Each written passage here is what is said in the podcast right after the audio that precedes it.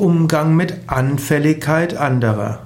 Es gibt Menschen, die sind robuster, es sind Menschen, die sind anfälliger. Anfälliger für Krankheiten, anfälliger für Verführungen, anfälliger für Ängste, die andere verbreiten, anfälliger für Beeinflussbarkeit anderer. Ja, es gibt also viele Anfälligkeiten.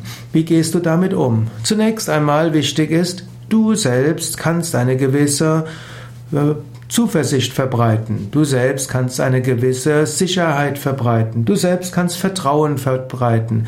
Wenn Menschen in deiner Umgebung eher anfällig sind für alles Mögliche, dann freuen sie sich, dass dort einer ist, der Sicherheit und Klarheit, Vertrauen ausstrahlt. Dann sind sie auch weniger anfällig für Einflüsterungen anderer.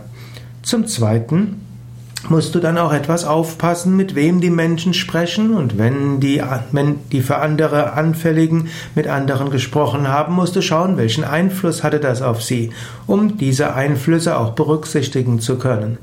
Es ist natürlich auch gut, wenn Menschen offen sind für andere. Es ist gut, wenn sie Informationen aufgreifen, Meinungen aufgreifen und vielleicht auch den eigenen Entschluss und die Entscheidungen, die man bisher getroffen hatte, mal überprüfen. Aber es ist auch gut, wenn man sich dessen bewusst ist und Menschen, die anfällig sind für unterschiedliche Meinungen, immer wieder in Gespräche bringt, um festzustellen, was ist der momentane Stand der Dinge und ist da vielleicht etwas, was man berücksichtigen kann oder worauf man eingehen sollte.